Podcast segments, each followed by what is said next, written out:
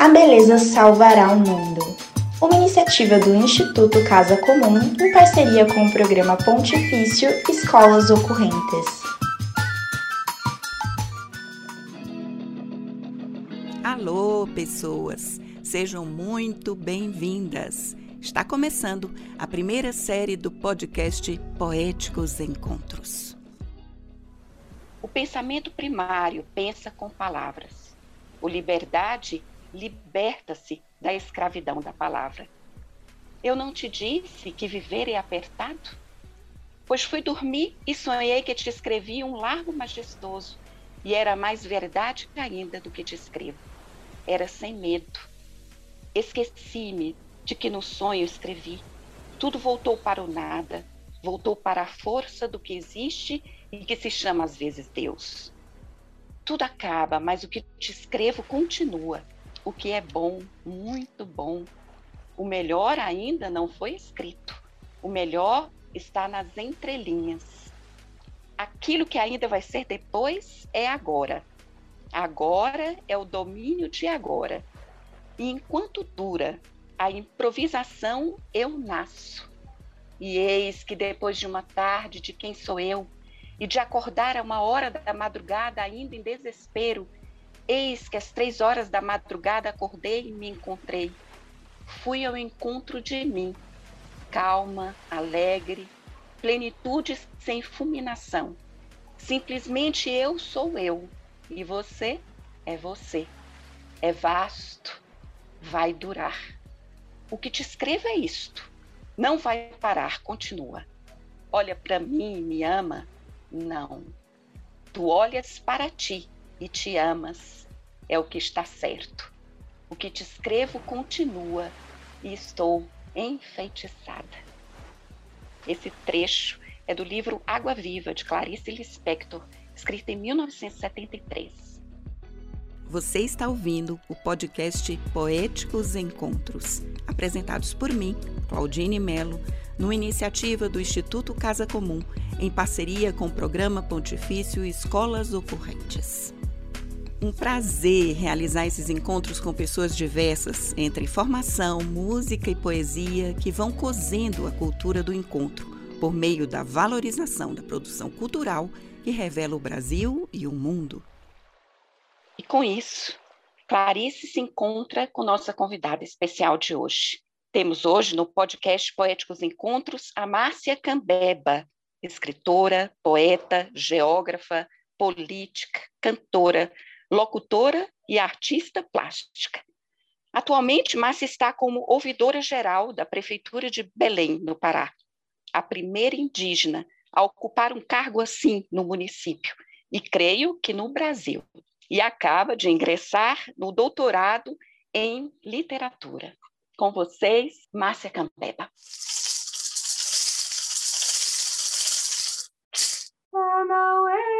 Tungatara, Hanawe, Tungatara.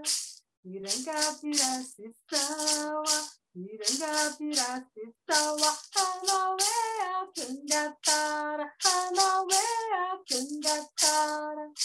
Irangapira sisawa, Irangapira sisawa. Hanawe, Hanawe. Irangapiracisawa,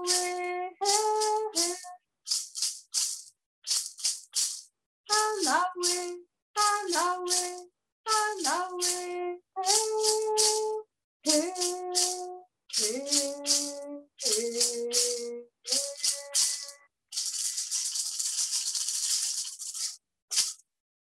muito grata pelo convite de estar com vocês, de estar contigo nesse podcast.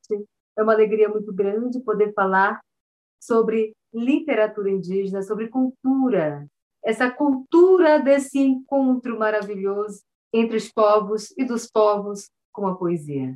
Nós estamos exatamente promovendo uma cultura do encontro. Para falar sobre isso, eu queria que você começasse falando quem é Márcia Cambeba, essa nascida entre o povo ticuna, o povo que é bastante numeroso na Amazônia. Fala para nós um pouquinho quem é você.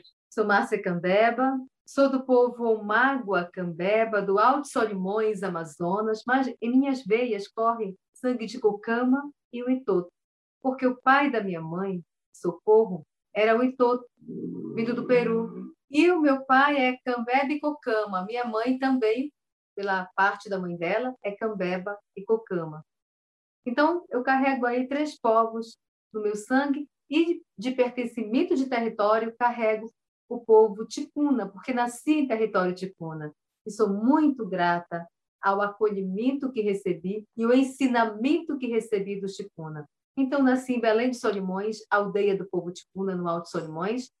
Com nove anos de idade, fui para São Paulo de Olivença, e foi a maior aldeia do povo cambeba antes de virar município. Lá eu me criei, depois estudei geografia, fiz especialização em educação ambiental em Manaus, já na capital do Amazonas, depois mestrado na capital do Amazonas pelo FAM, e, e depois vim morar no Pará. Estou agora residindo no estado do Pará, precisamente em Castanhal, que fica uma hora e meia distante da capital Belém. E aqui já estou desde 2011 até, até agora. É, é todo um processo nosso de desterritorializar e se, e se reterritorializar várias vezes. E isso não tira de nós o direito de sermos nação, povo originário, de carregar uma memória, uma identidade, uma história. Então, é, é assim que eu venho trazendo o meu trabalho e tudo isso está permeando tudo que eu faço, toda a arte que eu carrego. Maravilha, Marcinha. Cambeba é considerado o povo das águas, é isso? Justamente isso. Então, toda a tua poesia, a sua, a sua escrita está baseada nisso. Vamos é, falar um pouco sobre isso? O meu povo, ele nasce de uma gota d'água. Olha que bonito, né? A cosmologia, a cosmogonia, como as pessoas chamam, dos povos originários. Então, a gente nasce de uma gota d'água que veio com uma grande chuva, que trazia uma partícula maior, e dentro dela duas gotículas, o homem e a mulher. Vieram caindo, caindo, bateram nessa malmeira, a grande árvore, a gota maior estourou, as duas partículas caíram no igarapé e nasceu o homem e a mulher. Então, por isso, nós somos considerados o povo das águas. E toda a minha literatura ela está baseada nessa, nessa ideia de rio, de água, de ser, de natureza mesmo, dessa relação intrínseca entre homem e natureza. Nós somos um nessa casa comum. Então, nessa casa comum, nós temos que ter essa unidade. Perfeito. Inclusive, essa cosmologia, ela está presente naquele livro seu, Saberes da Floresta, né, que foi publicado pela editora Jandaíra em 2020, se eu não me engano. E nós já podemos, então, é, falar sobre a poesia publicada nesse livro ou em outro livro que, que diga sobre as águas, as águas de Belém. Esse livro eu, eu gosto muito porque eu pude trazer muito sobre o ensinamento que o Rio vem fazendo com a gente, né? Eu lembro que eu dou aula, também sou professora, né? Então, dando aula numa aldeia, Mapuera, do povo Waiwai, eu vi as mulheres descerem todo dia, cedinho do dia, com um balde na cabeça, para o encontro com o rio Mapuera, que dá nome à aldeia. E esse encontro era lindo. Todo dia eu via, cedo do dia. E no belo dia eu sentei no barranco, vendo elas descendo e fiz essa poesia aqui. O silêncio na aldeia Mapuera. O silêncio que em mim habita, que é sentido até por quem nos visita, vem das pedras e da imensidão. De manhã é silêncio da aurora, à tarde é silêncio do vento que murmura para a folha que se agita. À noite é silêncio que vem com a força da escuridão que me diga a mais bela canção. Mas existe um complexo de cultura que se une e resiste à vida dura na certeza de que no silêncio está a educação.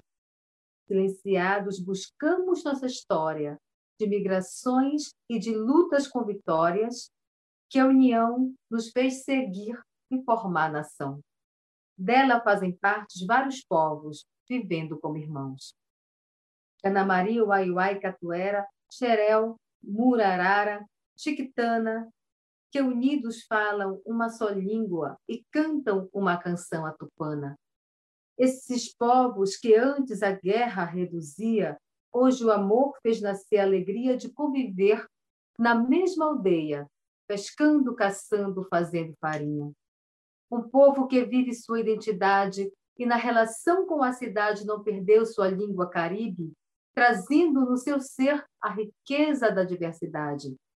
É assim na aldeia Mapuera, onde as casas lembram os ancestrais, na força que vem da mata, rio, terra, dos animais. Ensinam na sua cultura a língua, a dança e o canto, a subsistência vem do peixe, da caça e do roçado, o grafismo traz a história desse povo honrado que ultrapassou eras e sonha calado. E ensina. Maravilha. Me emocionei comigo. Ah, que lindo. no silêncio danado. É que a gente vai relembrando. É, mas poesia tem isso. A vivência. Eu achei ótimo. Não, Desculpa, não, gente. É, eu achei ótimo que tenha vindo a emoção, porque a poesia ela provoca isso, né, Márcia? Ela é esse canal né, é. né, que atravessa a palavra, como dizia Clarice antes, atravessa a palavra e mexe com outros sentimentos, outras emoções, né? A gente consegue expressar através da poesia. Sua poesia tem rimas, né? Eu só escrevo poemas rimados. Isso, ela lembra cordéis, mas lembra também a oralidade que está presente é, na, na, história e na cultura dos povos indígenas e as canções populares. Eu queria que você falasse um pouco mais dessa construção poética sua. É, as minhas poesias elas são versos brancos e livres, né? Mas eu gosto de, de tudo que eu faço, até os meus, meus contos, eles nascem rimados. Já se tornou algo muito intrínseco da minha, da minha literatura que eu não consigo me, me dissociar dessa rima. E quando eu vou escrevendo, quando eu penso, já estou rimando. Isso está tão complicado porque, às vezes, um texto que não é para ser rimado, ele acaba ganhando um, um teor poético, assim, e eu tento me esforçar muito para não, por exemplo, eu estou construindo um artigo que é científico, eu tento ter, tomar esses cuidados, né, para não cair nas rimas. Mas eu tenho eu tenho muito essa facilidade de rimar.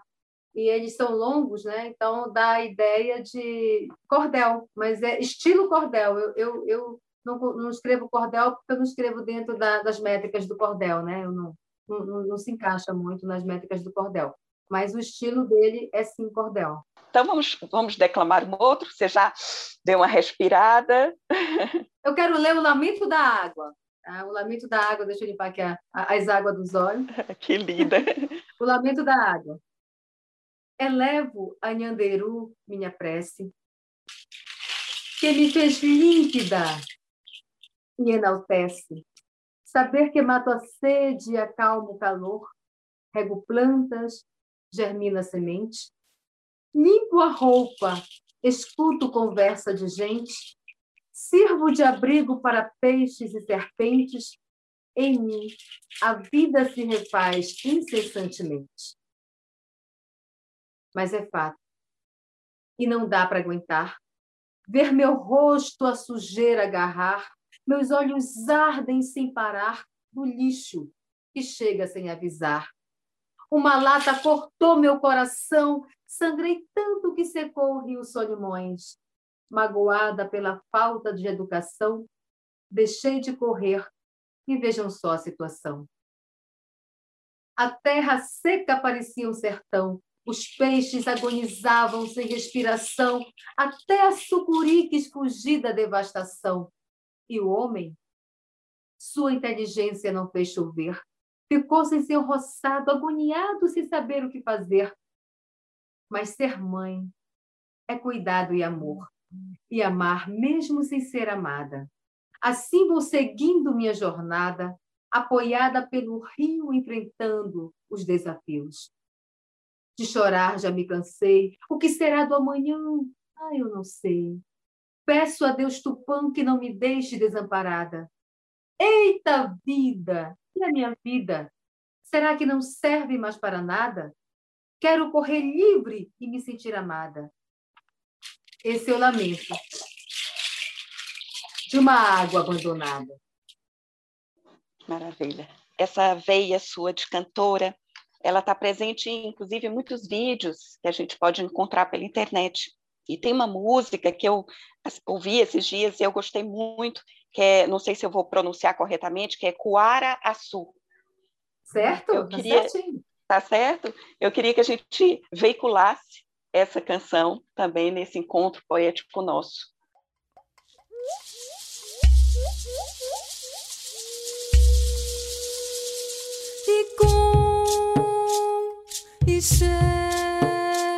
o sultão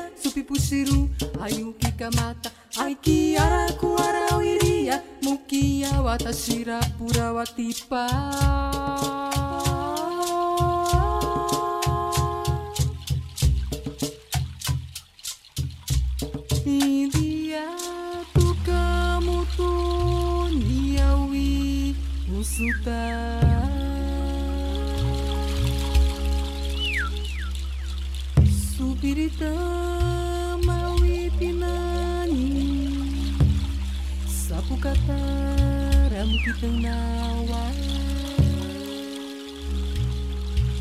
Inda nasci kué De que cultura e humana e aneiui Inda nasci kué De que cultura e humana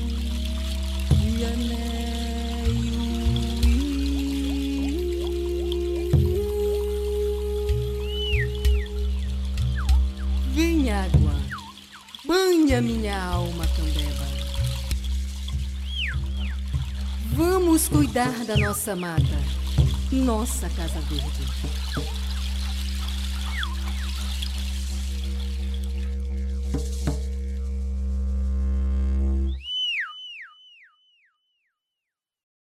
Bom, Aquaraçu significa grande caminho.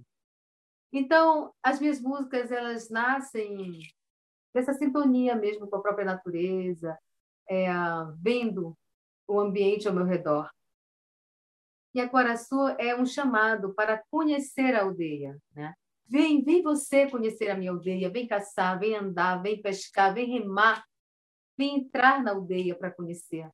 É, é, é um chamado para conhecer e amar também a biodiversidade, sentindo o rio, sentindo os animais, sentindo, se sentindo árvore, sendo árvore. Quando eu fui fazer o clipe, é, a gente pensou justamente como ela fala de água, como ela convida de remada. A gente, a gente pensou justamente isso, né? Eu remando, chegando até a pessoa para convidar a embarcar nessa canoa, nessa canoa da biodiversidade, nessa canoa da educação, nessa canoa da interculturalidade, nessa canoa do conhecer o outro, do respeito ao outro e, e, eu comecei, eu convidei algumas pessoas e tinha uma uma uma moça, uma uma amiga minha que ela estava grávida. Eu disse, bom, seria legal você estar, porque a gente também vai falar da gestação da cultura. Ela ali grávida representa a terra gestando cultura, a terra gestando vida, a terra gestando solidariedade, a natureza mãe que cuida, que abraça, mesmo violada, violentada, continua se, sendo solidária para com os seus filhos. É, um, é, é, é, a gente ver Deus ali. É a presença de Deus, é o, é o amor transcendental. A natureza representa esse amor de Deus para com a gente. Veja você que a gente agride todo dia a terra com chorume, com lixo, e mesmo assim o mamão cresce bonito, a verdura nasce, nasce saudável, porque a gente precisa da terra para gerar o nosso alimento, a nossa vida. E quanto seria bom, como seria bom se o ser humano entendesse que a natureza é nossa irmã, entendendo também a vivência de Francisco de Assis quando diz: irmã formiga, irmão sol, irmã lua, irmã terra, irmã água, tu és meu irmão. Maravilha. Porque eu te vejo ali, eu vejo Deus em ti, porque é assim. Exatamente, que coisa mais bonita. E a presença dos instrumentos, do tambor, do maracá, também, né, esses símbolos, né, essas simbologias é, que estão presentes dentro da, da, da cultura indígena. Existem temas comuns aos mitos dos ameríndios, povos indígenas que vivem em todo o continente americano, pois durante milhares de anos conviveram, realizaram trocas, compartilharam experiências e ideias e assim se criou um conjunto de características comuns. Uma dessas é a história do Sol e da Lua. Os Inuit, que vivem na região do Estreito de Bering e norte do continente americano, também conhecidos como Esquimó, contam que, antigamente, numa aldeia da costa vivia um homem e sua mulher. Tinham dois filhos, uma menina e um menino. Quando as crianças cresceram, o rapaz se apaixonou pela irmã, como ele não parava de incomodá-la, ela fugiu para o céu e se transformou na lua. Desde então, o rapaz não parou de persegui-la na forma de sol. Às vezes, ele consegue se aproximar dela e abraçá-la. É nesse momento que acontece um eclipse da lua. Como contam os Canamari? Os Canamari falam uma língua da família catuquina e vivem em diferentes terras indígenas no estado do Amazonas. Eles contam que, muito tempo atrás, duas crianças nasceram em uma aldeia, um menino e uma menina. Elas foram criadas juntas. Quando cresceram, o irmão foi uma noite à rede da sua irmã e namorou com ela. Como ele ia só à noite e não falava nada, sua irmã não sabia que o visitante era ele. A moça queria descobrir quem era o rapaz e teve uma ótima ideia. Colocou tinta de genipapo em uma jarra e deixou-a debaixo de sua rede. À noite, o rapaz foi lhe visitar novamente e antes que ele fosse embora, ela marcou o rosto dele com a tinta. Ao amanhecer, ela viu que o rapaz com o rosto manchado de genipapo era seu próprio irmão. Os dois ficaram com muita vergonha e se separaram.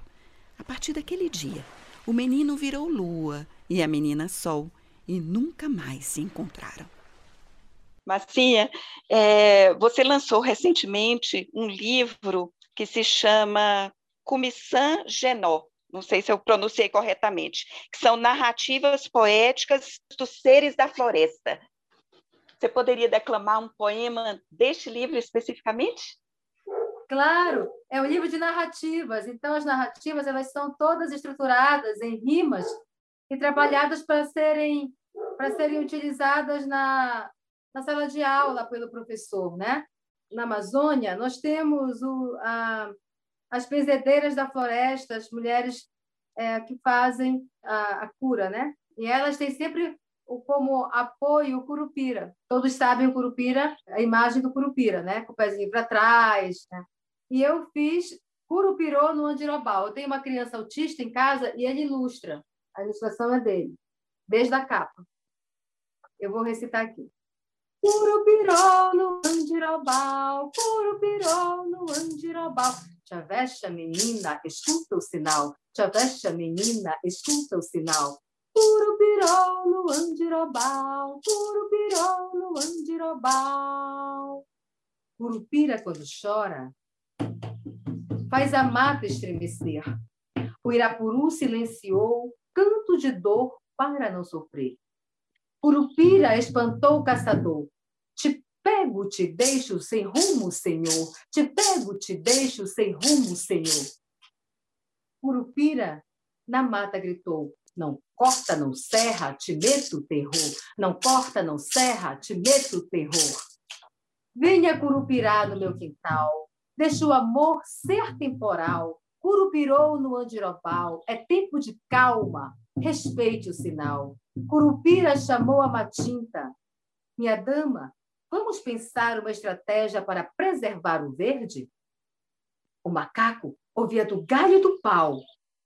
Matinta olhou rápido para ele e disse: Desça daí, macaco! e faça logo o nosso mingau. Ele desceu ligeiro, procurou no terreiro folhas de canela para pôr no mingau, ralou a macaxeira no bico do bacural. Enquanto ralava, ouviu assim: Curupirou no andirobal, curupirou no andirobal, chavecha macaco com esse mingau, chavecha macaco com esse mingau.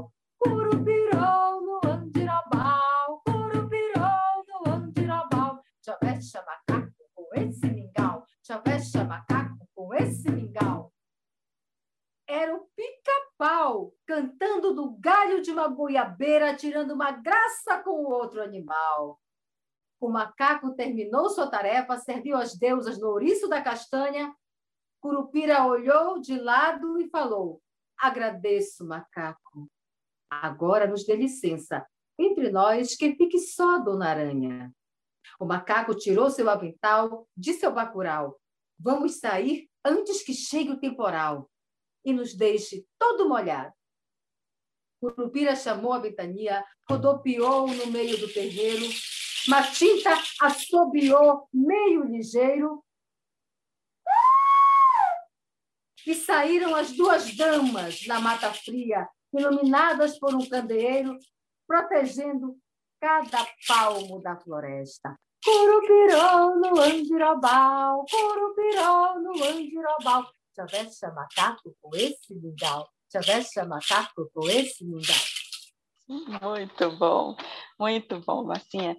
É, pensando no, em todo esse trabalho seu, como escritora, como poeta, né, como artista, eu estava revendo uma entrevista que você deu recentemente para o UOL, e você diz assim: hoje eu consigo descolonizar a religião que quer catequizar nossa cultura. É, eu queria encerrar esse podcast exatamente reforçando isso, essa consciência que você traz para o seu trabalho, né, de, de descolonizar mesmo os pensamentos, as atitudes das pessoas, e principalmente essa tentativa né, de enquadrar a história e a cultura indígena dentro de um modelo único, né, catequético. Então você diz isso, né, que você é, tem consciência hoje de descolonizar para não correr o risco de catequizar a cultura. Queria que você comentasse um pouco mais sobre isso. É assim, a gente, eu tenho até poemas que falam sobre isso, né?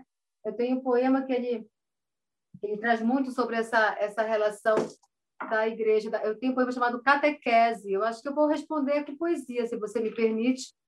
Perfeito. Eu só queria dizer que a, a questão da, da cultura indígena e as religiões, eu não estou dizendo que nenhuma é errada, não. A questão é como adentra o nosso território. Muitas vezes, é, é, o maracá não pode mais ser tocado, o tambor já virou do demônio, então endemoniza tudo. Né? Hoje a gente está vivendo um momento muito assim é, é, as igrejas pentecostais adentrando. Já, vi, já tivemos isso lá no século XVI, quando missões adentravam, né? Samuel Pitt, que era jesuíta, é, destruiu com vários dos nossos rituais, né? Ritual indígena é um poema que eu falo sobre isso, né? Eu acho que eu vou recitar ele, que está decor na minha cabeça. E ele diz assim: Em noite, a situa é lua cheia, tá? Em noite de Acitua, o pajé convoca a nação. Tambores ecoam na aldeia. Começa a celebração. Dentro da uca sagrada, o pajé prepara o tauari. E no transe evoca os seres da mata. Vem Mapiritua, a cobra grande, o mapinguari. A metamorfose anuncia a presença do sobrenatural. Na sua forma se vê a magia, ora aua, que é homem, ora animal. O que era um culto sagrado guardado como ouro ancestral. O branco achou que era pecado. Invadiu o meu ser espiritual. Deixei de ser filha de Euaraci. A cruz se tornou meu sinal. Proibiram minha dança dizendo: Não existe mais o teu ritual.